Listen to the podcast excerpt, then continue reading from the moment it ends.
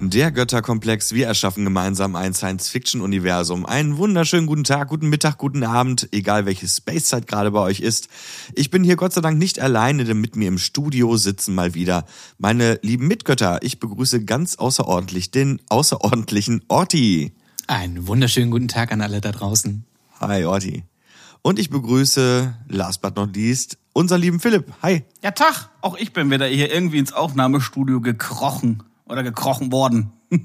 Ja, liebe Zuhörerinnen, liebe Zuhörer, der Götterkomplex hat es sich ja zur Aufgabe gemacht, ein eigenes, in sich geschlossenes, persistentes und logisches Universum zu schaffen, in dem ihr auch fleißig mitgestalten dürft. Und das bedeutet, dass wir uns deswegen zwangsläufig auch mit den technischen Gegebenheiten zur Jetztzeit auseinandersetzen müssen. Das bedeutet, wie weit ist denn eigentlich die Raumfahrt? Welche Techniken gibt es schon?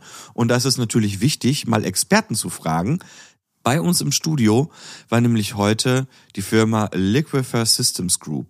Das werdet ihr gleich hören und ihr werdet auch tatsächlich gleich in einer Antwort etwas hören, was vielleicht dem einen oder anderen noch nicht so geläufig ist. Und zwar spricht ein Interviewgast, der liebe René, wird vom iHab sprechen und vom Orbital Gateway. Ähm, gemeint ist, also wir, wir reden über, über die ähm, architektonischen Besonderheiten eben jenes iHabs oder Orbital Gateways. Und zwar ähm, ist das nämlich eine Raumstation, die aktuell geplant wird, die aber nicht die Erde umkreisen soll, sondern den Mond umkreisen soll. Und, und das iHab ist dabei ähm, das, das Habitatmodul, also International Habitation Module, ähm, an dem eben äh, unsere Gespräche Gesprächsgäste mit, mit forschen beziehungsweise mit konzipieren und entwickeln. Das vielleicht noch vorab zur besseren Einordnung des Gesagten. Und was die machen und was die mit Weltraum zu tun haben und warum das eigentlich ziemlich coole Space-Architekten sind, das haben wir für euch in diesem Interview festgehalten. Freut euch drauf, hört es euch an. Es hat wirklich Spaß gemacht.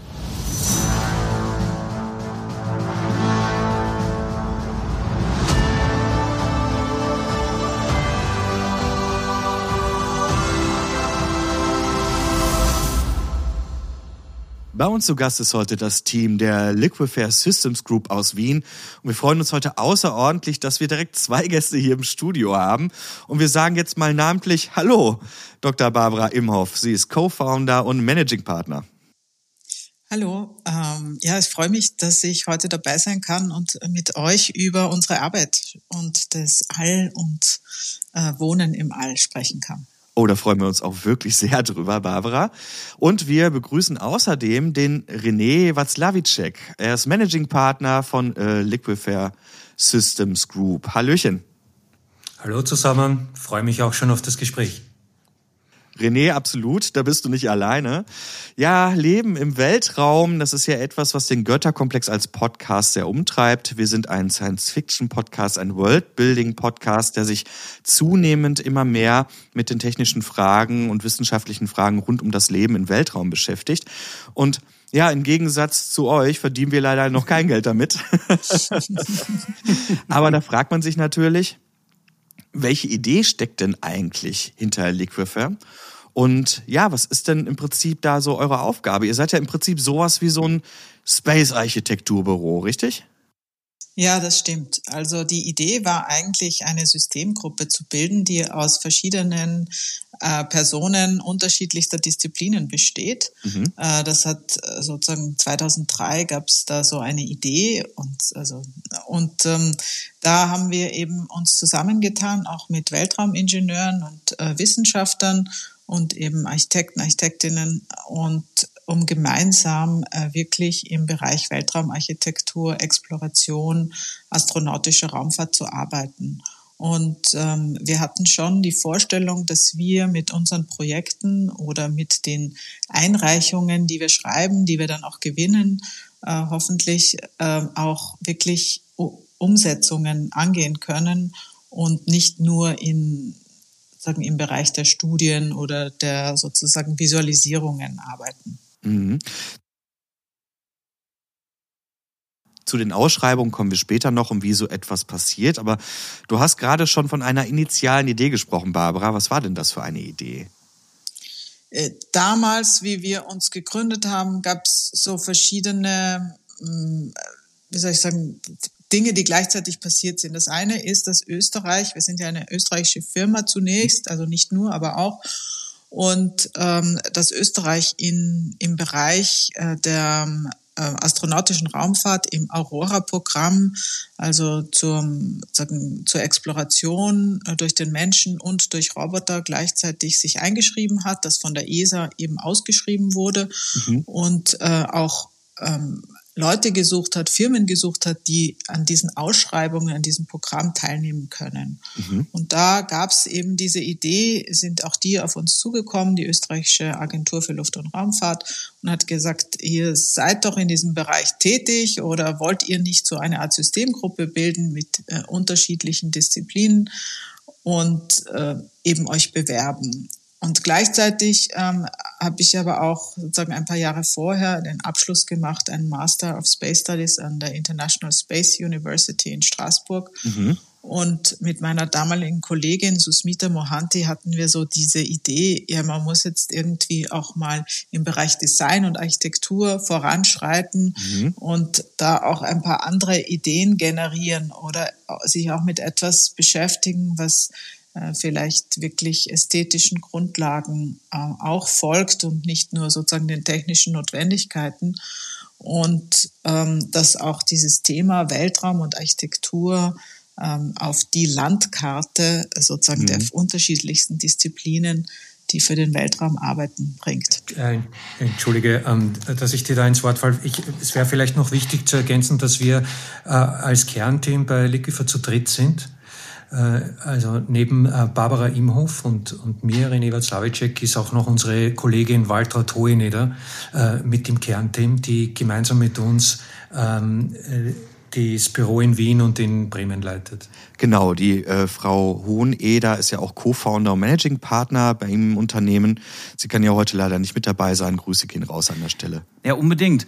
Und ich muss gerade noch mal einhaken, als wir uns vorbereitet haben auf das ähm, Interview und äh, Space Architekten, das hört sich erstmal wahnsinnig spannend an, aber da fängt man halt mit seiner Recherche an, indem man einfach erstmal bei Wikipedia eintippt Architektur und da kommt dann so eine so eine Definition raus, das ähm, ähm, heißt da bei Wikipedia, das Wort Architektur bezieht sich im weitesten Sinne auf die handwerkliche Beschäftigung und ästhetische Auseinandersetzung des Menschen in dem gebauten Raum.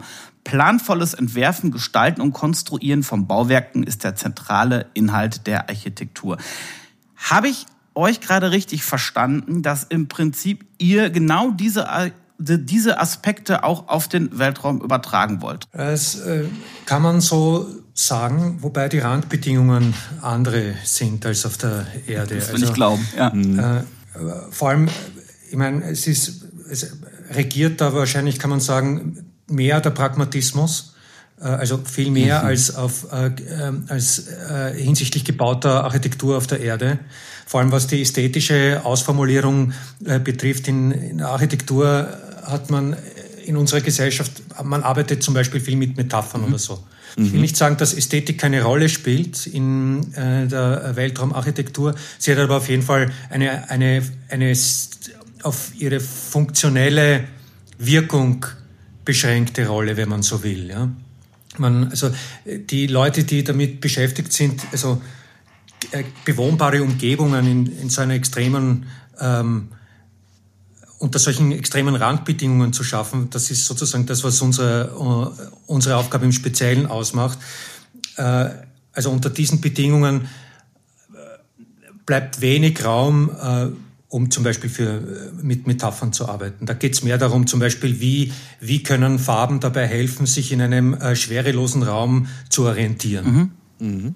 Oder wie, wie, äh, welche Möglichkeiten habe ich, äh, in einen, einen persönlichen Aufenthaltsraum so zu gestalten, dass ich mich darin ein bisschen wiedererkennen kann. Mhm. Was muss ähm, vorhanden sein, damit ich zum Beispiel meine persönlichen Gegenstände so unterbringen kann, dass ich meine Mannschaftskabine als meine auch noch äh, erkennen kann und mich entsprechend drin wohlfühle.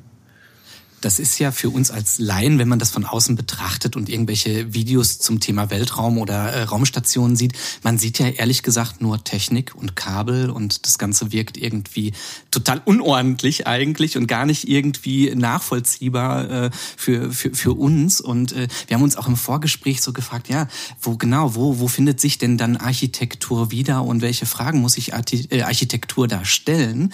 Und äh, das war auch jetzt so direkt so unsere äh, Frage, was sind so im Moment so Projekte, wo Sie dran arbeiten und wo Sie sagen, da sind wir als Weltraumarchitekten ähm, unterwegs und äh, versuchen eben zum Beispiel äh, in Bezug auf Habitate solche Lösungen zu finden. Und äh, das wäre so direkt meine Frage, woran arbeiten Sie im Moment und was ist so aus Ihrer Sicht so das spannendste Projekt, an dem Sie gerade arbeiten?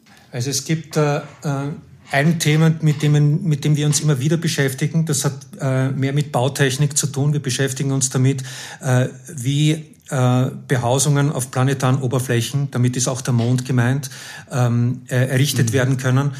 Äh, und zwar möglichst mit den Materialien, die wir vor Ort vorfinden, mhm. weil sozusagen der Flaschenhals bei äh, Architektur im, im Weltraum und vor allem auf planetaren Oberflächen ist der Transport.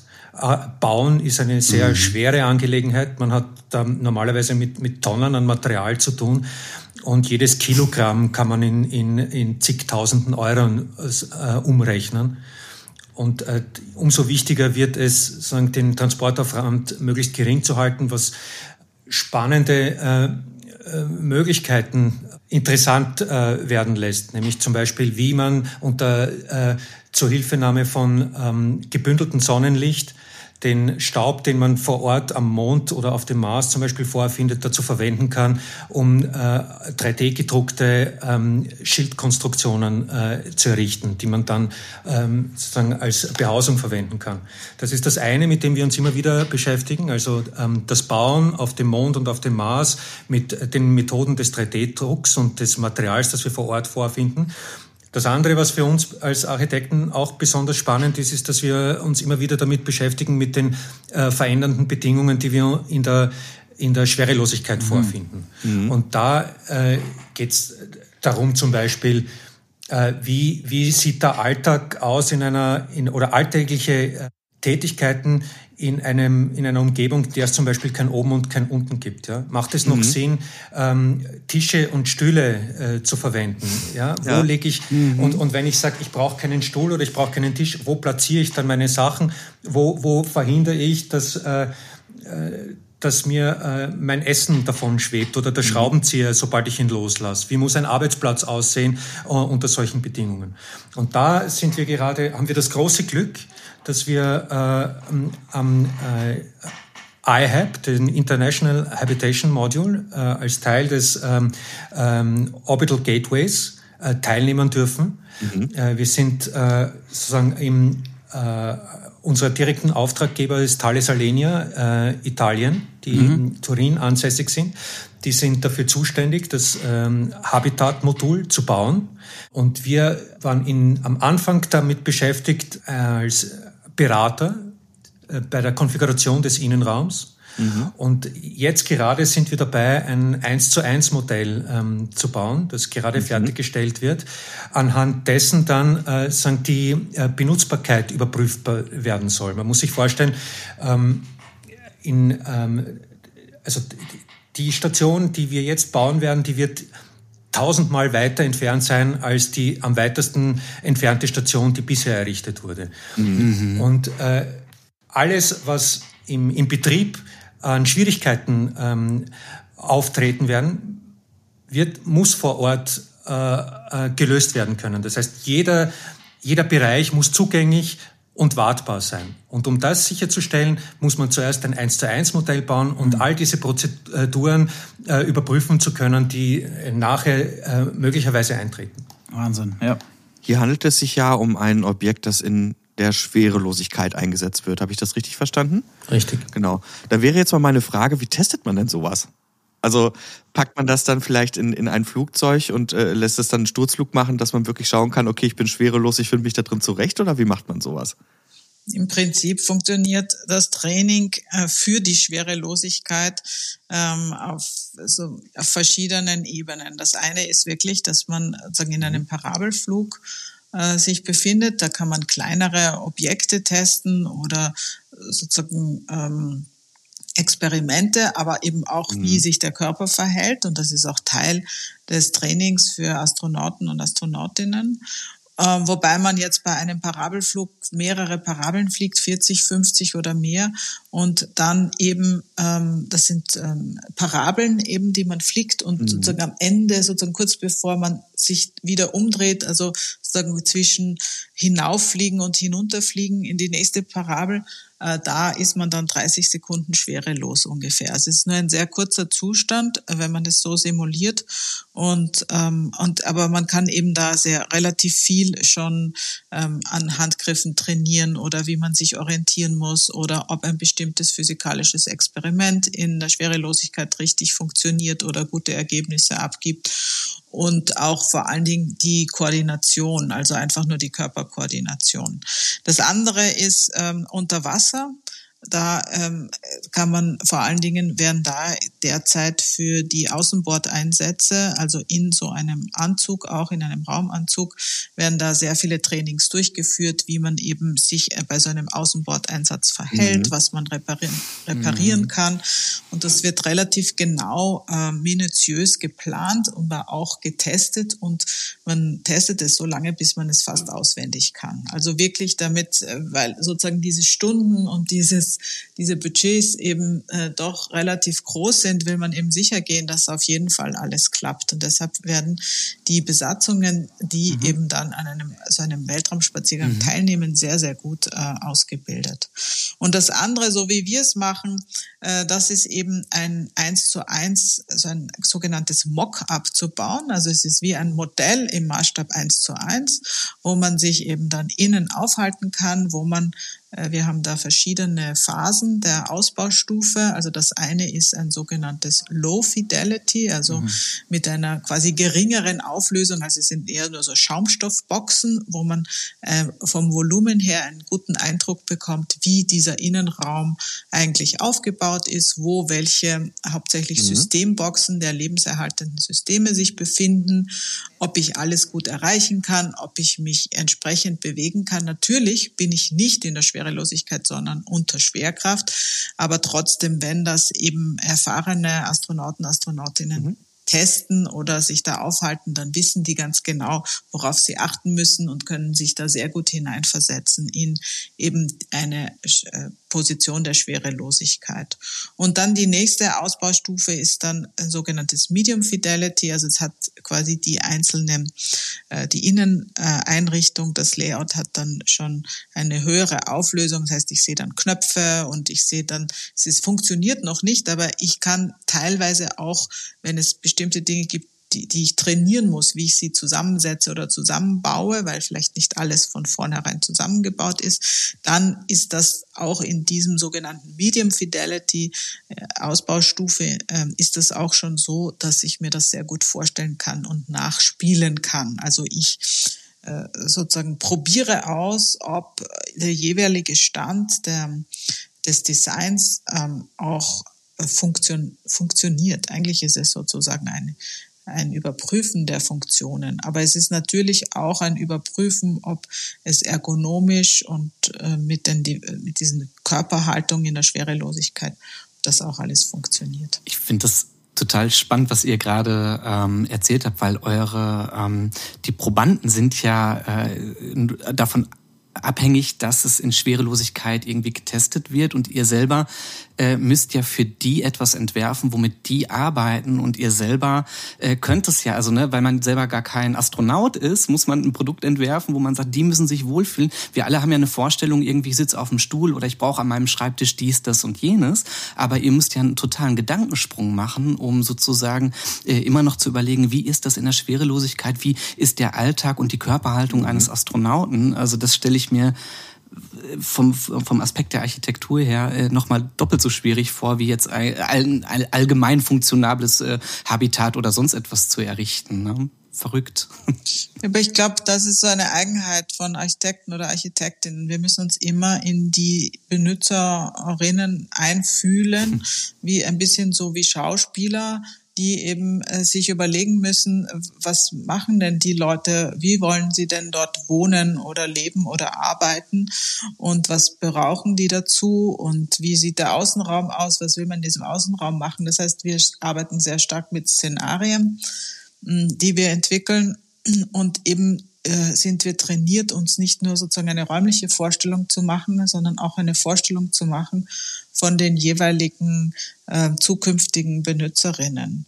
Und natürlich, je mehr Erfahrung man hat, je mehr man weiß, und äh, desto eher kann man sich natürlich dann auch so etwas vorstellen. Ja, also inzwischen haben wir nach 20 Jahren Berufserfahrung in diesem Bereich der Weltraumarchitektur haben wir natürlich eine Vorstellung, wie man sich in der Schwerelosigkeit verhält. Wir mhm. tauchen auch, also beim Tauchen unter Wasser kann man sich das ja auch sehr gut vorstellen.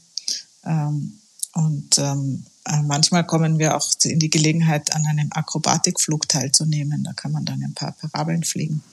Das wollte ich nämlich fragen, ob ihr das selber auch schon gemacht habt mit den, äh, mit den Parabelfliegen. Ja. In einem Absolut. kleineren Flugzeug, ja. Und wie ist das Gefühl, wenn ich fragen darf? Ähm, naja, man ist meistens in solchen Flugzeugen ziemlich angeschnallt. Also, aber man merkt es eigentlich sofort, weil dann plötzlich alles, äh, der Gurt zum Beispiel, also die, sozusagen die Gurtenden ähm, von dem Textil ähm, von äh, schweben dann einfach in die Höhe. Also ist eigentlich ganz lustig. Man, vom, vom mhm. Körper her ist es nicht sofort so schnell erfahrbar. Ähm, also im ersten Moment dann schon, aber, aber zunächst merkt man es sozusagen an den Dingen, die plötzlich sich in die Gegenrichtung bewegen. Ist nicht auch äh, der Spitzname von den großen Parabelfliegern, äh, ist das nicht auch der Kotzbomber? Weil es ja. ist, glaube ich. Vomit Comet. genau das. Das muss wohl heftig sein, auch für den Körper, ne? Ich, ja. Ja, also da gibt es eine Medikation, die man dann einnimmt, auf alle Fälle. Okay. Und man ist auch eben, wie gesagt, die ersten Parabeln, wenn man eben nicht erfahren ist, ist man meistens auch angeschnallt und versucht sich da ein bisschen, äh, ja, ein bisschen dran zu gewöhnen. Man kann natürlich im Vorfeld schon ganz viel Hochschaubahn fahren. Dann kann man da vielleicht auch schon trainieren. Stark. Ja, ihr habt ähm, gerade eben gesagt, dass ihr gerade aktuell das äh, äh, Mockup oder wirklich tatsächlich das Modell tatsächlich auch baut. Ihr seid ja schon zwei Stufen weiter. Ähm, da kann ich mir vorstellen, dass das äh, eine ganze Menge Arbeit ist, die so auf euren Schreibtischen gerade lastet. Da drängt sich mir dann doch die Frage auf, wie schafft ihr, oder wer von euch eigentlich hat noch Zeit gefunden, euer Buch, nämlich äh, Liquefier Living Beyond Earth, Architecture for Extreme Environments, da überhaupt noch zu schreiben? Ihr habt nämlich, das ist, ich habe es gesehen, ist am 3.11., 3. glaube ich, ist rausgekommen, ne? Ja, Wer war's? das stimmt. ähm, Wer war's? Na gut, wir haben, äh, es, es wird ja auch herausgegeben von Jennifer Cunningham, also nicht nur von mhm. Liquifer, sondern auch von Jennifer ja. Cunningham, ähm, die eben mit uns gearbeitet hat, zwei Jahre lang, um dieses Buch, äh, sagen diese Zusammenfassung eigentlich von unserer Arbeit, die wir ja seit 20 Jahren betreiben. Mhm. Ähm, das heißt, dieses Buch hat 20 Jahre gebraucht, um sozusagen auf entstehen zu können. Und ähm, und da haben und wir haben auch sehr viel äh, zwischendurch natürlich an Artikeln geschrieben und uns Gedanken gemacht. Ich glaube, das Wichtigste ist, dass man sich eben auch schon mal über bestimmte Themen, wie man eigentlich an so einen Entwurf ähm, anders an ein Projekt herangeht.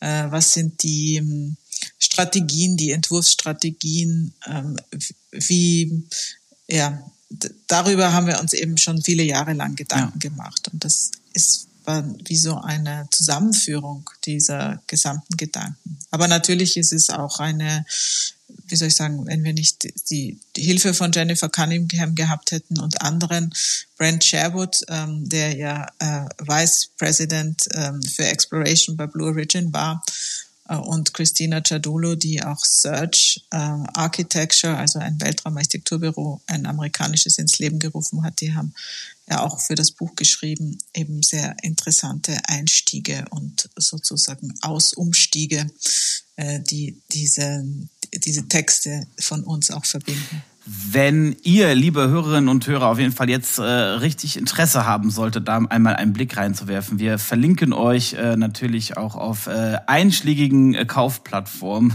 Das, äh, das, das Buch ist nämlich tatsächlich wirklich ein Blick wert, kann ich an dieser Stelle sagen.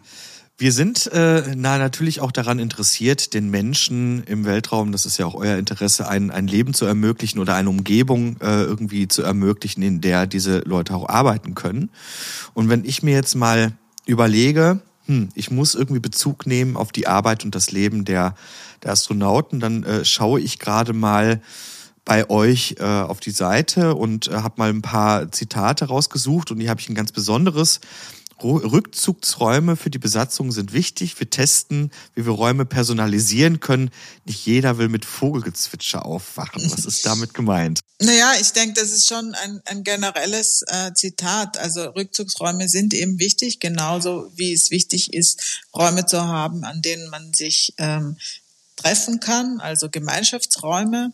Mhm. Und ähm, und dann, das hat René ja schon anfangs gesagt, geht es auch wirklich darum, wie kann ich den Raum zu meinem eigenen Raum machen. Also das ist ja die internationale mhm. Raumstation, wenn man die jetzt als Beispiel hernimmt, dann wechseln da die Besatzungen und das ist ja ein bisschen wie, wie soll ich sagen, in so einem Airbnb, sage ich mal. Und verkommen eben verschiedene mhm. Leute, die eben sechs Monate oder ein Jahr dort leben und ähm, die bekommen jeder einen Rück, eine Kajüte, einen eigenen Raum ein Zimmer und äh, fange natürlich den an zu personalisieren mit Fotos, mit vielleicht auch Lesestoff, mhm. also Büchern oder ihren Computern oder mhm. vielleicht teilweise auch Kleidungsstücken oder irgendwelchen Memorabilien, die sie haben. Und ähm, ja, und ich glaube, das ist ähm, das, das ist das, was das, was wirklich wichtig ist. Und dann ist halt die Frage, was gibt es noch erdgebundenes, was man sich dann wünscht, oder wünscht man sich dann noch etwas erdgebundenes? Ja. Und das ist vielleicht mit diesem Vogelgezwitscher gemeint. Also das ähm, oft ja. wird ja dann auch in der Früh sozusagen zum Aufwachen äh, Musik gespielt für alle äh, auf der mhm. Raumstation mhm. und ähm, ja, also und es gibt, sagen, eigentlich hat jeder, äh, der von der Besatzung, also jeder Astronaut oder Astronautin einen eigenen Tagesablauf und einmal äh, eben zum Abendessen, zum Dinner treffen sich alle, um sich auch auszutauschen, um sich zusammenzufinden äh, und äh, auch um dieses, dieses Gemeinschaftliche, dass sie eben da zusammen sind und vor allen Dingen auch sehr aufeinander angewiesen sind, um, um das nochmal wieder sagen, zu äh, sich dran zu erinnern, aber auch einfach um wieder äh, sagen, zu, zueinander zu finden, also diese Gruppe auch zu zelebrieren und zu leben. Wir werden auch immer wieder auf, auf Farben angesprochen, das kann man vielleicht noch dazu sagen. Also äh, ein immer wiederkehrende Frage ist, warum ist das alles so weiß? Äh, dafür gibt es äh, verschiedene Gründe, äh, aber es gibt auch, äh, es ist auch gar nicht so schwierig, äh, sagen, sich für eine Farbe zu entscheiden. Es gibt zum Beispiel Studien und äh, äh in, ihr habt das vielleicht selber schon gesehen, es gibt äh, amerikanische Gefängnisse, mhm. wo man ganz viel Pink sieht, ja, weil irgendjemand mhm. einmal in einer Studie herausgefunden äh, hat, dass Pink weniger aggressiv macht. ich weiß nicht, wie das mit euch ist. Also würde man mir sozusagen äh, eine pinke Mannschaftskajüte äh, aufoktroyieren, dann hätte ich wahrscheinlich ein Problem damit. äh, umgekehrt äh, ist es auch äh, schwierig vorauszuahnen, in, in, in welcher Umgebung, in welchen farblichen Umgebung man sich besonders wohlfühlt. Und das war zum Beispiel ein Ansatz, mit dem wir uns oder etwas, womit wir uns schon mal beschäftigt haben. Wie kann ich sozusagen mit Hilfe von Farbe meinen persönlichen Rückzugsort äh, personalisieren? Das fängt an mit äh, vielleicht mit den mit mit so einer Art Oberflächen, ähm, Textilien, die ich mitnehmen kann, mit denen ich meine Wände verkleiden kann, oder mit der Lichtfarbe, die ich äh, individuell steuern kann. Darf ich einmal fragen, wie viel Platz für Individualität bleibt denn auf so einem Modul? Äh, ja, also als äh, was den, den persönlichen Rückzugsort betrifft, ist diese Frage relativ leicht zu beantworten. Es sind äh, zurzeit stehen einem Astronauten ungefähr zwei Kubikmeter, knapp zwei Kubikmeter am persönlichen äh, äh, Rückzugsort zur Verfügung. So groß ist in etwa eine äh, Mannschaftskabine. Wenn man sich aber auf der ISS äh, umschaut, dann findet man an allen Ecken äh, kleine Marker von versuchter Personalisierung. Die geht vielleicht nicht, äh, äh, das findet vielleicht nicht auf dem, auf dem individuellen ähm, Level statt, aber zum Beispiel äh, man erkennt sofort, wann man im, im russischen Segment äh, ist. Ja. Da, da gibt es dann entsprechende, da gibt es Ikonen an der Wand, es gibt äh, äh, Porträts von, von ähm, mhm. wichtigen äh, russischen Persönlichkeiten. Überall äh, hinterlassen die Leute ihre Badges und ihre, ihre äh, äh, kleinen ähm, ähm, äh, Flaggen, Symbole. Also das sind überall so kleine, kleine Spuren versuchter Individualisierung, die man finden kann. Der Mensch nimmt sich ja selbst mit ins Weltraum. Das bedeutet natürlich, ja, es ändert sich nicht so viel und die Bedürfnisse bleiben jetzt die gleichen. Ich mache mal einen kurzen Schwenk in Richtung, ja, was, was bringt euch da eigentlich nach vorne? Was gibt euch die Ideen? Bei uns im Götterkomplex ist es ja so, dass Science Fiction natürlich einen ziemlich starken Impact auf uns hat. Also auch das, was popkulturell passiert. Wir versuchen uns auch damit auseinanderzusetzen. Wie funktioniert Raumfahrt heute? Und jetzt mal die Frage, die uns wirklich interessiert. Welchen Einfluss hat denn Science Fiction und die darum entstandene Popkultur auf euch und eure Arbeit und das, was ihr euch so allen fallen lasst, auch designmäßig? Das äh, lässt sich nicht so leicht beantworten. Also äh, wir, wir lesen sehr viel Science Fiction und äh, wir, also, es übt ganz sicher einen Einfluss äh, auf uns aus.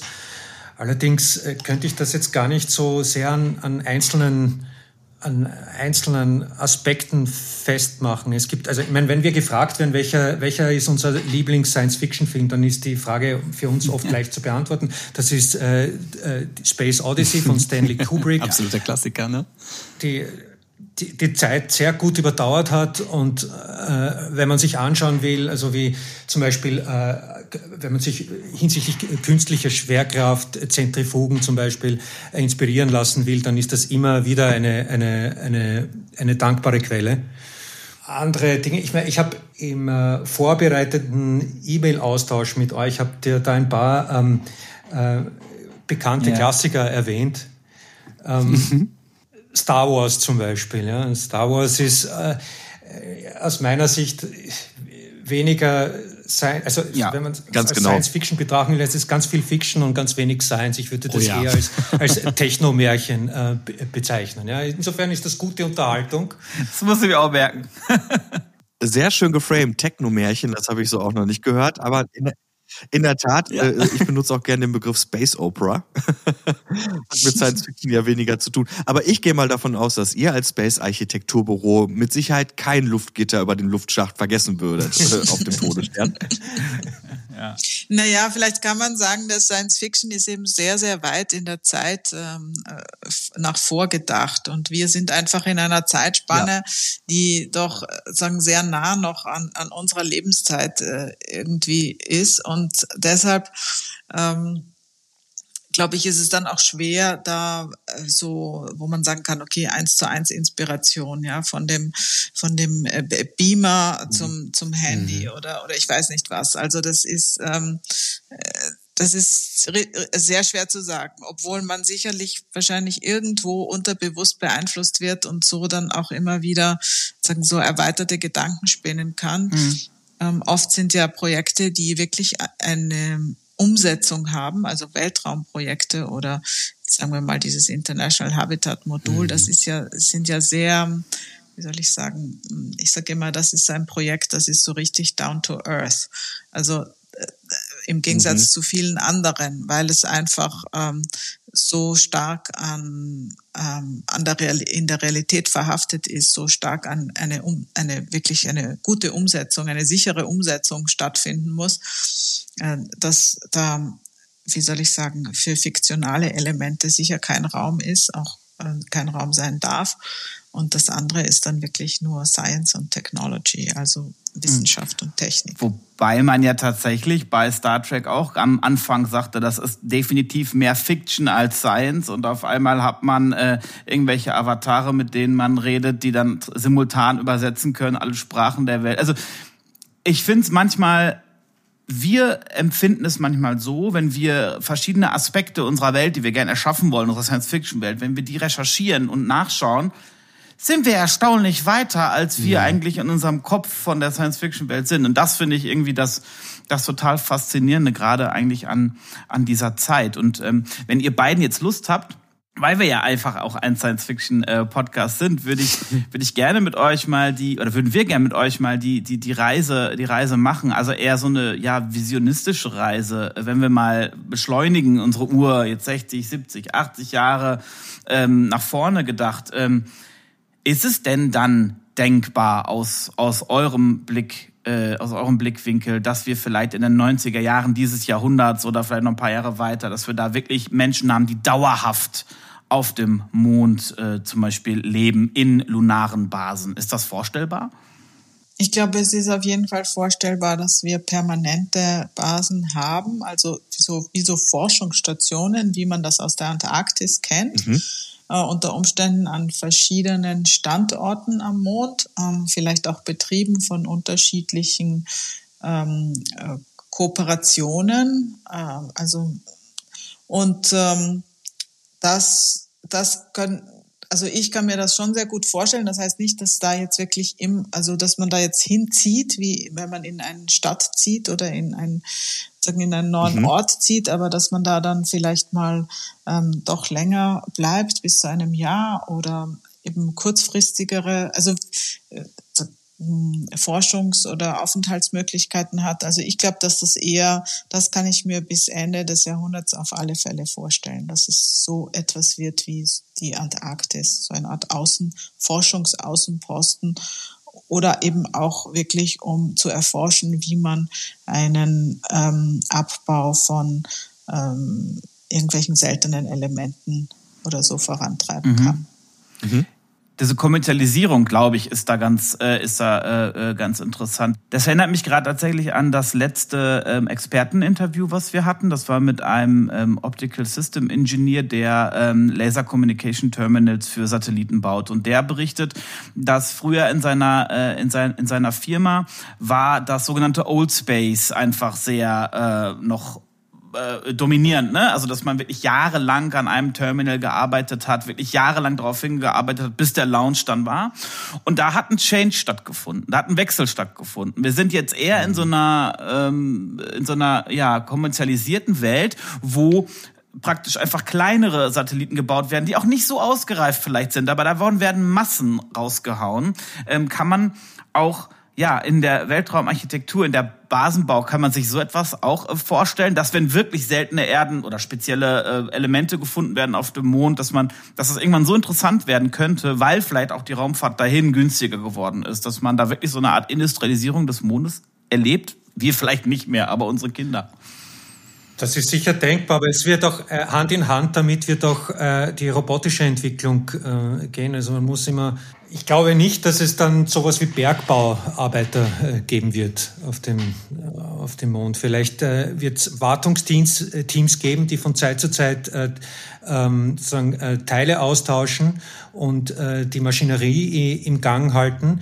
Es wird sicher auch äh, Leute geben, so wie das die Barbara gerade gesagt hat, die vielleicht äh, zu Forschungszwecken äh, sich länger aufhalten werden auf der Oberfläche.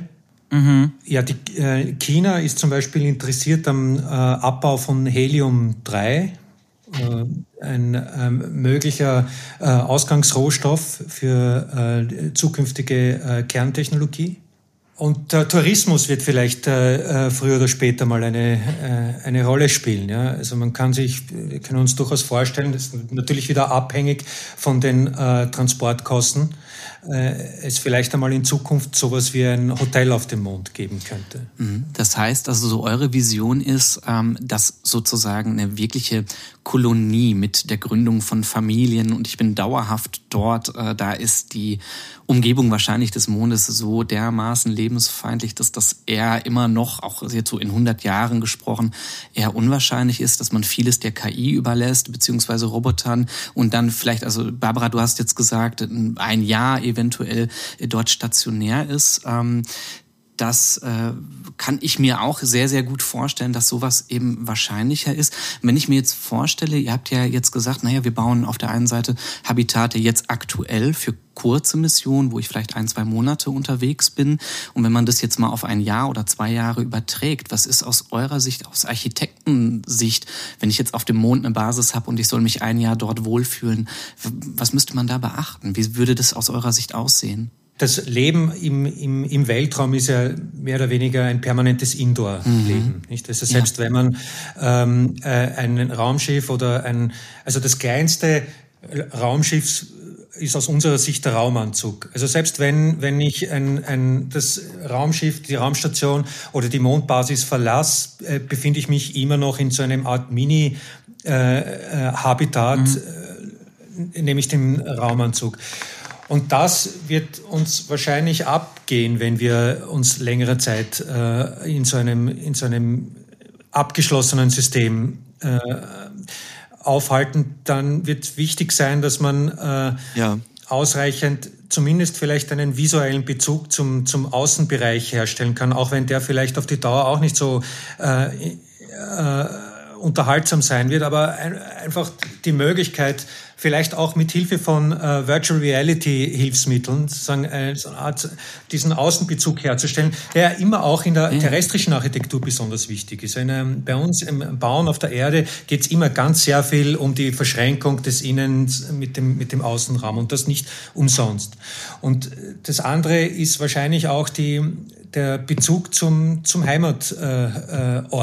Äh, äh, sagen, ähm, zu etablieren. Das wird umso wichtiger, je weiter ich mich weg ähm, bewege. Also wenn wir uns äh, zum Beispiel auf dem Mond ähm, befinden oder auf dem Weg zum Mond oder auf der Mondoberfläche, dann haben wir zumindest, sofern uns ein Fenster gegeben ist oder ein äh, externe Kameras haben wir immer noch diesen Sichtbezug zu, zu diesem blauen Planeten. Das fällt zum Beispiel weg, wenn wir uns äh, in Richtung Mars bewegen. Dann wird, dann schrumpft die Erde zu einem Lichtpunkt unter vielen und man ist mit einem Mal völlig im Nichts. Ja? Und was das für Auswirkungen äh, auf die menschliche Psyche, besonders hinsichtlich Langzeitaufenthalte haben wird, das müssen wir erst herausfinden. Ja? Aber wir, wir erwarten einen, einen nicht so unterschätzenden Impact auf, auf, auf die Psyche wenn man sich Science Fiction oft anguckt, dann sind die Raumschiffe grau und kahl und alles ist sehr unfreundlich, natürlich auch pragmatisch, je nachdem, welches Science Fiction Universum man sich anguckt, gibt natürlich auch moderne Designs oder die Enterprise D, die relativ einladend aussieht, aber äh, ich habe oft im Kopf immer grau, Tunnel, Kabel und sonst etwas. Und ähm, wenn ihr die Möglichkeit hättet, dann wir wollen in unserem Science-Fiction-Universum auch Raumschiffe etablieren, wo eben die Astronauten lange unterwegs sind, vielleicht sogar mehr Generationen Schiffe, die, die unterwegs sind. Das heißt, wenn ihr da Hand anlegen würdet, würdet ihr versuchen, das möglichst freundlich und äh, mit, mit Lichtgestaltungselementen oder äh, vielleicht LEDs oder sowas äh, äh, zu gestalten, wo man sagen kann, hier kann ich mal äh, doch vielleicht meinen Wald simulieren oder wie du schon gesagt hattest, René, über VR-Möglichkeiten, diese Sehnsüchte nach, nach, nach Bezug äh, wiederherzustellen. Verstehe ich euch da mhm. richtig? Ja, Licht ist eigentlich ein sehr interessanter Werkstoff, weil der relativ leicht ist. Und mhm. ähm, und weil man sozusagen die Raumatmosphäre sehr schnell ändern kann. Und das sieht man bei manchmal jetzt auch schon auf der Raumstation. Die können auch die, äh, sozusagen ein bisschen ein grünliches Licht einschalten, ein bisschen ein bläuliches, ein rosa etc. Und so kann man dann plötzlich, also wenn man sich da die Bilder von der Raumstation anschaut, verändert sich dann der Raum ziemlich. Und und das ist eigentlich ein ganz gutes Gestaltungsmittel.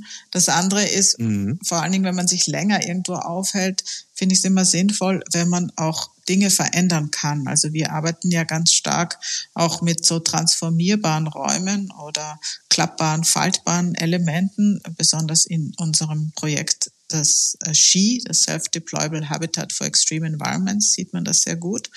Und, ähm, und wenn man sich jetzt anschaut, was die Besatzungen der internationalen Raumstation, wenn die länger, sagen ein halbes Jahr, ein Jahr, sagen so weit entfernt sind, mhm. also jetzt nicht in Kilometern, aber wie soll ich sagen, zwischen All und Erde sozusagen ist eine gefühlte äh, große Distanz.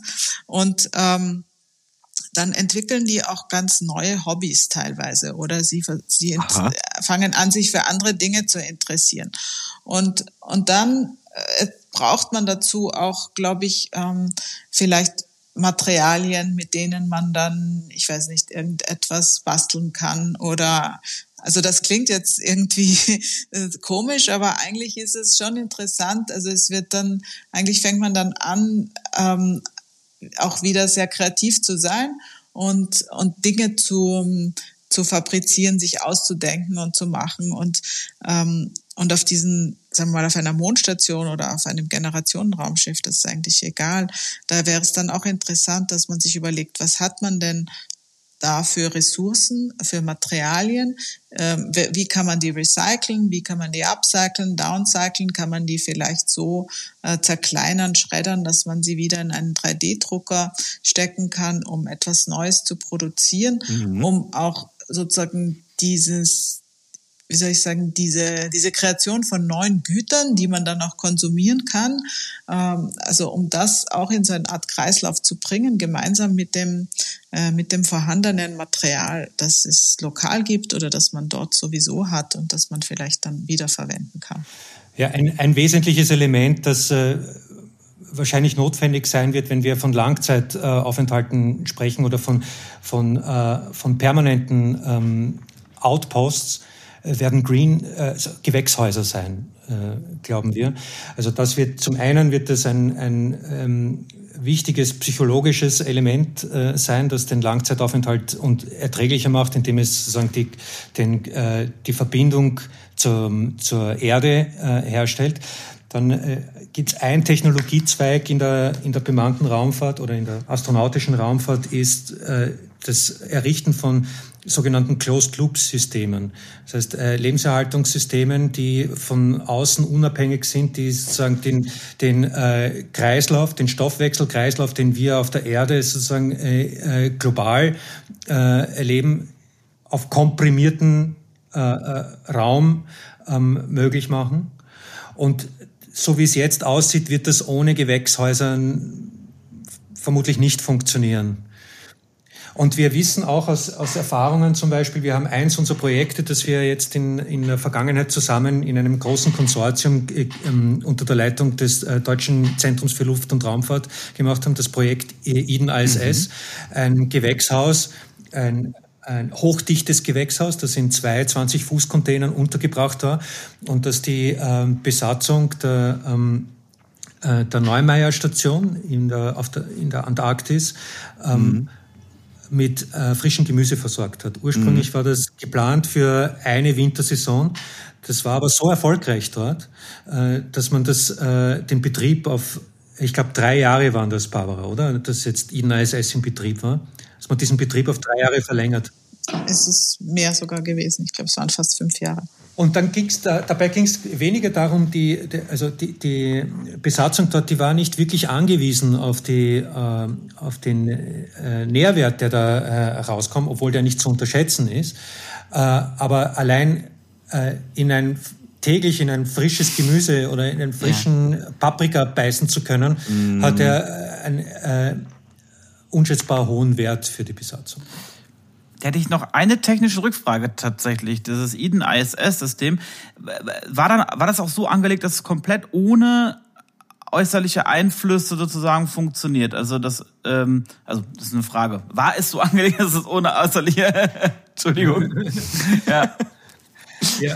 Nein, es war nicht vollständig äh, abgeschottet, wenn, äh, mhm. wenn, wenn das deine Frage ist zum Beispiel. Es war nicht, man musste nicht durch eine Luftschleuse äh, ins Innere äh, gehen. Und es wurde auch mit Strom versorgt. Aber, äh, mhm. aber es war zum Beispiel von jeglichem Nachschub ähm, abgeschnitten. Genau, das man äh, konnte keine Ersatzteile äh, ähm, bekommen, so einfach. Ja? Und das war sozusagen ein quasi ein, ein erster Testlauf. Ist es möglich, äh, eine Einrichtung dieser Art an einem abgeschiedenen Ort, äh, Barbara sagt immer, die Antarktis bzw. die Polregionen ist das, was auf der Erde dem Weltraum am nächsten kommt. Mhm. Äh, voraus, also erstens mal hinsichtlich der extremen äh, Umweltbedingungen, aber auch hinsichtlich seiner Abgeschiedenheit. Und da war das Projekt sehr erfolgreich. Super spannend. Es war auch ein beliebter Aufenthaltsort, obwohl es, obwohl es äh, eigentlich eine, eine, eine Maschine ist. Ja. Das, was du da gerade angesprochen hast, da schlägt man ja auch noch mal so ein bisschen den Bogen zu dem, äh, man halt, also wenn ich mir vorstelle, ich bin äh, auf dem Mond in einem großen Gewächshaus, dann habe ich ja irgendwie den Rückbezug zu dem, was ich kenne. Ich habe wahrscheinlich eine freundliche äh, Atmosphäre, ich sehe Pflanzen, ich sehe so eine Arbeit, die ich auch mit der Erde vielleicht verbringe und kann mir sehr gut vorstellen, dass das eben auch für die Psyche sehr wohltuend ist, eben jetzt nicht nur vielleicht helle Räumlichkeiten zu haben, sondern auch wirklich zu sagen, ich habe so eine, ja, so eine ganz urige Arbeit auch. Ich, ich äh, habe Pflanzen, die ich bewirten muss und äh, dass, dass mich das vielleicht auch entspannt und dass das eine regelmäßige Tätigkeit ist, die äh, meinem Geist dann auch in so einer lebensfeindlichen Umgebung, dass da auch etwas wächst und so, ne, dass das sozusagen sehr, sehr wohltuend ist. Ähm, wir haben ja selber auch eine Folge gemacht, die sich äh, mit dem Thema Mondkolonisation äh, auseinandergesetzt hat. Und da habe ich auch äh, Recherche gesehen, eben von großen aufblasbaren Habitaten, die dann eben, ne, wo man versucht, versucht, eben den Mondstaub da zu legen als Schutz, aber da unten drunter tatsächlich diese, diese Tunnel äh, entstehen mit, mit Gewächshäusern und eben dieser Vernetzung. Ähm, und äh, wir haben euch ja auch mal in der Vorbereitung äh, auf den Tag heute ein paar Bilder geschickt. Ich weiß jetzt nicht, ob ihr euch die angeguckt habt oder ob ihr überhaupt Zeit äh, gefunden habt, sozusagen unsere Vision einer möglichen äh, Mondkolonialisierung äh, euch mal anzuschauen. Wie nah sind wir denn da, äh, da dran aus Expertensicht? Ne? Ähm, wie realistisch ist das, was wir da, äh, was wir da gemacht haben? Völlig daneben. Völlig daneben, ey. Könnt ihr direkt lassen, ey. Na, es ist interessant zu wissen, was ihr da immer so eingegeben habt. Also man sieht ja da verschiedene Varianten ähm, von äh, sozusagen Gebäuden. Und ich denke, realistisch auf dem Mond ist sicher ein Gebäude, das sagen, mit dem Regolith, mit dem vorhandenen Sand äh, bedeckt ist und gegen Strahlung und Mikrometeoriten schützt. Also ich glaube, da gibt es eine Version, die er da, äh, die da gezeigt wurde. Unrealistisch sind große Fenster. Ähm, ist einfach wie soll ich sagen, das kann man schon machen, aber ich möchte dort nicht wohnen, bitte. Also ich möchte viel geschützter äh, wohnen. Ähm, vielleicht kann man so eine Art Periskope machen oder vielleicht ab und zu auf so einen ähm, Außenbordeinsatz gehen, aber äh, sonst schaue ich mir das doch lieber über den Bildschirm an, die, ähm, die Außenansicht. Äh, und, und dann gab es, glaube ich, was ganz interessant war, so eine Art ähm, so ein Gefährt, das ziemlich groß war. Ich weiß gar nicht, was da der Prompt äh, war, um das herzustellen. Das war meine Version von einem äh, möglichst Science-Fiction-artigen 3D-Drucker. Dieses Gefährt. Also sollte aus meiner Sicht äh, dann ähm, anfangen, größere Gebäude aus dem Mondregolith zu drucken und hinten eben dann auch äh, entsprechend das äh, Regolith aufzubereiten, aufzuwärmen und dann wie so eine Art Klebe, Klebebahn ähm, äh, das zu machen. Es ist auch sehr, sehr schwer gewesen, Barbara, was du gesagt hattest mit dem ähm, mit den Fenstern. Ich habe nämlich da so einen Prompt, wo wirklich große, leuchtende, äh, aufblasbare Habitate sind und die, die, die KI hat nicht verstanden. Ich habe das so oft versucht einzugeben, äh, dass die Dust covered, also Staub be be besetzt oder Staub befüllt und das hat die KI oft gar nicht hinbekommen, äh, dass ich gesagt habe, dass diese Habitate ja eigentlich eingegraben sind. Ich habe auch wirklich versucht, eingegraben keine Zelte und irgendwas. Also das klappte eben so nicht. Ähm, aber ich fand manche Bilder trotzdem so interessant, dass ich gedacht habe, das äh, lassen wir euch doch mal zukommen, um zu schauen, ja, ne, vielleicht als äh, äh Mini-Basis ein kurzes Zelt oder sowas kann man machen für eine Woche, aber dann äh, dauerhaft, wie du schon sagst, möchte ich dann doch vielleicht viel lieber sehr geschützt sein. Ähm, ja, das waren so die Hintergedanken bei den Prompts. Das ist nämlich gar nicht so einfach, seine Vision konkret dann in die KI einzugeben. Kurzer Hintergrund dazu für die Leute da draußen, die nicht wissen, was wir gemacht haben. Äh, unser lieber Mitgott Orti hat mit äh, einer KI genannt, Midjourney war das, glaube ich, ne? Midjourney, genau. Ähm, Bilder erstellt, die wir ähm, unseren lieben Interviewgästen haben zukommen lassen im Vorfeld, wo Orti seine Version von einem Leben auf dem Mond dargestellt hat. Und das passiert, indem man Befehle eingibt und hinten rauskommen dann Bilder. Das ist dann mit diesen Prompten gemeint. Einfach nur, damit wir jetzt auch mal den Bezug dazu haben, worüber hier wir eigentlich gerade reden. Na, ich finde, sie sind ästhetisch sehr ansprechend, aber wenn man natürlich so genauer hinschaut, dann ähm, sind sie sehr inspirierend, aber nicht unbedingt alle realistisch und umsetzbar. Aber erstmal herzlichen Dank, dass äh, wir da von euch mal eine äh, wissenschaftliche und realistische Einschätzung bekommen von dem, was dann da hinten rauskommt, was uns eine KI da so vorschlägt. Beziehungsweise scheinen wir ja auch irgendwie, liebe Jungs, und das finde ich gerade sehr schön, auf dem richtigen Weg zu sein. Denn wir hatten uns ja im Vorfeld schon Gedanken gemacht, Orti hat es bereits erzählt, über Mondbasen, aber auch, wie muss denn ein Leben auf Mehrgenerationsschiffen aussehen? Was braucht der Mensch eigentlich, um glücklich zu sein? Und mich freut es gerade wirklich sehr, dass das, was ihr uns heute mitteilt, auch sehr nah an dem ist, ähm, worüber wir uns hier schon unterhalten haben. Und ich finde es cool, einfach cool, mal ein paar Space-Architekten hier sitzen zu haben, die wirklich wissen, wovon sie reden und uns sagen können, wie hat das eigentlich auszusehen da draußen. Und ich möchte abschließend mal eine Frage stellen. Wir haben uns ja vorhin schon kurz über Science Fiction unterhalten. Ja, unsere Arbeit, eure Arbeit ist natürlich sehr nah an dem Jetzt, keine Frage. Ähm, aber jetzt äh, möchte ich doch mal gerne wissen. Und zwar drei Punkte bitte pro Person. Ähm, was stört oder fasziniert euch am meisten bei der Darstellung von Architektur im Weltraum in aktuellen Science-Fiction-Publikationen in der Popkultur? Könnt ihr uns was dazu sagen? Also mich stört am meisten, wenn es äh, Gewächshäuser gibt, äh, die äh, sozusagen so eine Glas mit Glaskuppeln oder so durchsichtigen, aufblasbaren ähm, Kuppeln überzogen sind. Weil das ist einfach in den meisten Umgebungen überhaupt nicht ähm, ist angebracht, weil auch die Pflanzen vertragen diese heftige Strahlung nicht und wachsen dann nicht so, wie man will. Und auch was wir gesehen haben bei Eden ISS, bei dem Gewächshaus, ist, dass das eigentlich im Dunkeln stattfindet. Also man möchte oft ein sehr kontrolliertes Licht haben, um eben auch den, die Wachstumsprozesse kontrollieren zu können, damit ähm, man auch wirklich ein Optimum äh, an ähm, sozusagen Vitaminen, an allen möglichen anderen Nährstoffen in, im Gemüse oder im Obst ähm, dann hat und abernten kann und dass man auch diese Wachstumszyklen so kurz wie möglich halten kann, also vielleicht auch sozusagen alle paar Wochen, alle drei bis vier Wochen ernten kann, äh, etc. Und dazu muss man einfach das äh, Licht, äh, nicht nur die Nährstoffe, aber die halt eben auch das Licht kontrollieren. Okay, also für Barbara total unrealistisch in der Science-Fiction-Popkultur sind Gewächshäuser mit Glasdächern. Ist er kontraproduktiv, haben wir gerade gelernt. Äh, danke dafür. René, wie sieht's denn bei dir aus?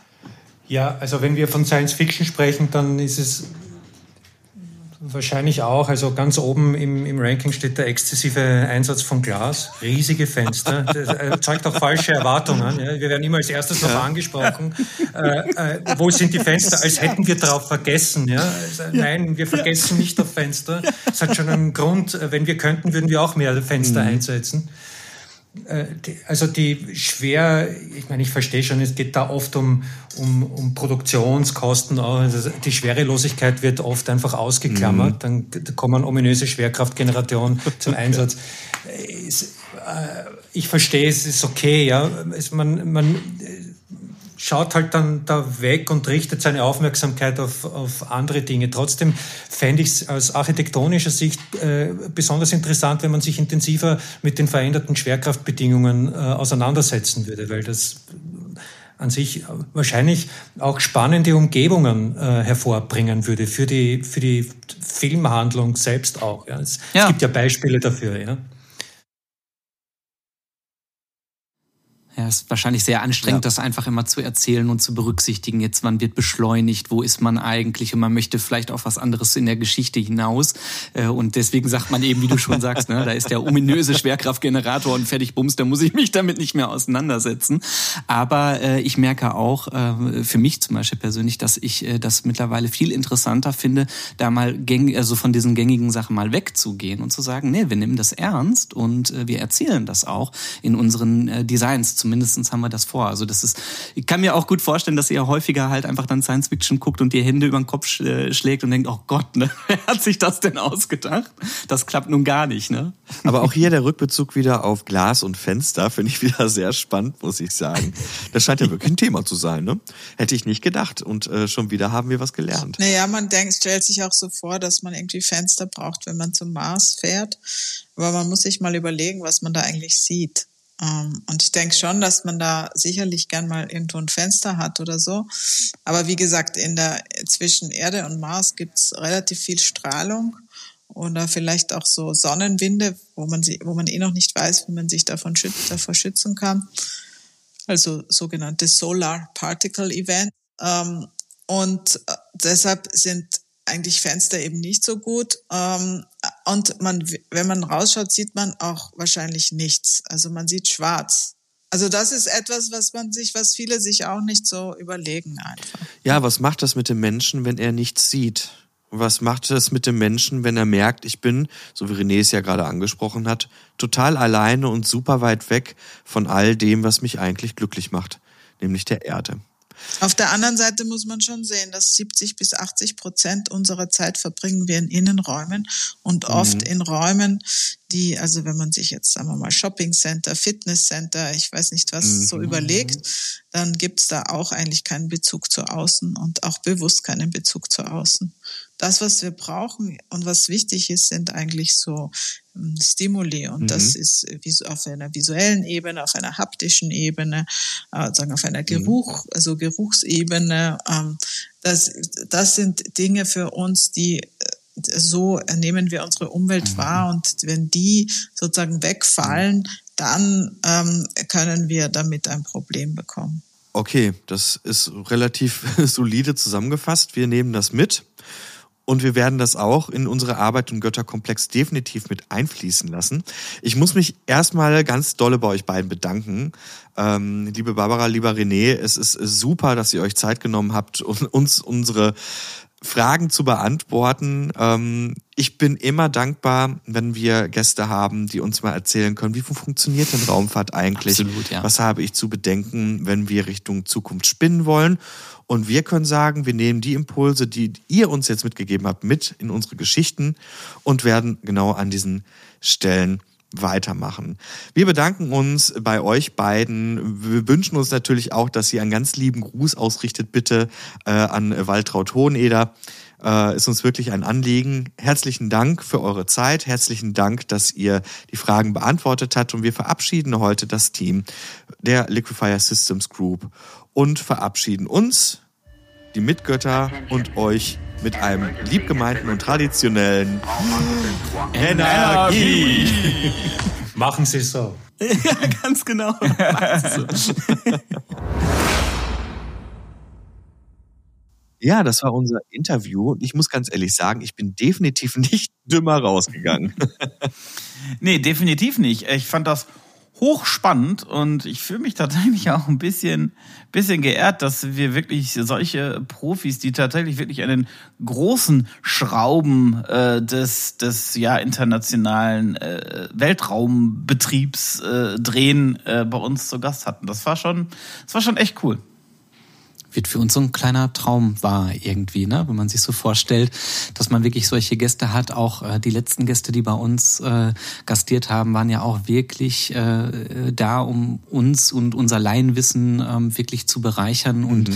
äh, auch heute ist es wieder so, dass man wieder mit ganz vielen, vielleicht so ein paar Klischees auch aufgeräumt hat, ne? die man so äh, in Science Fiction immer sieht oder die, die wir vielleicht auch im Kopf haben. Und äh, ich gehe mal total inspiriert aus solchen Folgen raus und äh, nehme ganz viel auch wieder da für unser Design und unser Storytelling mit ähm, und finde es halt so, so, so toll, dass halt eben auch, ähm, ja, also sich auch so eine Firma, so ein Architektenbüro auch Zeit nimmt für so ein, sag ich mal, Format, wie wir das sind, ähm, um dieses Expertenwissen mit hier reinzugeben, ähm, fand ich total klasse und äh, davon uns auch nochmal einen ganz, ganz, ganz herzlichen äh, Dank an alle Gäste, die bei uns sind äh, und auch eben an die Liquify ähm, Systems Group, die heute da war. Das war richtig, richtig cool.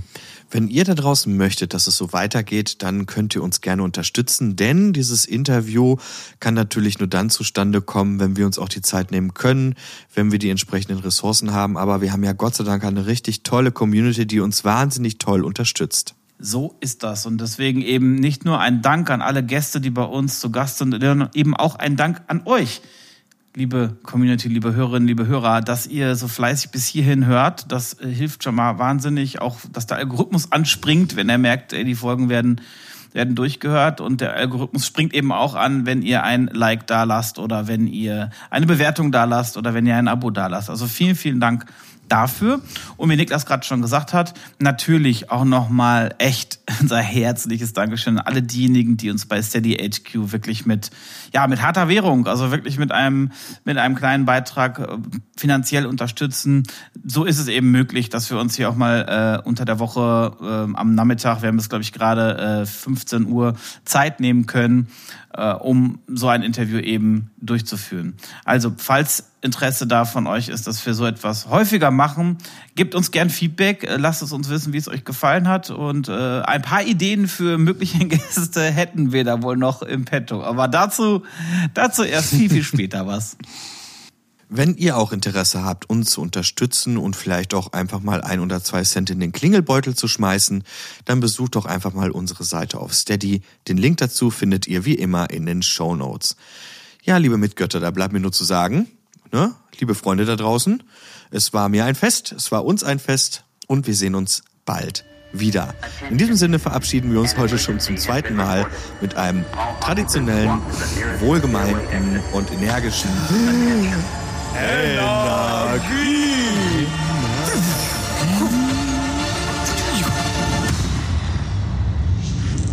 Machen Sie so.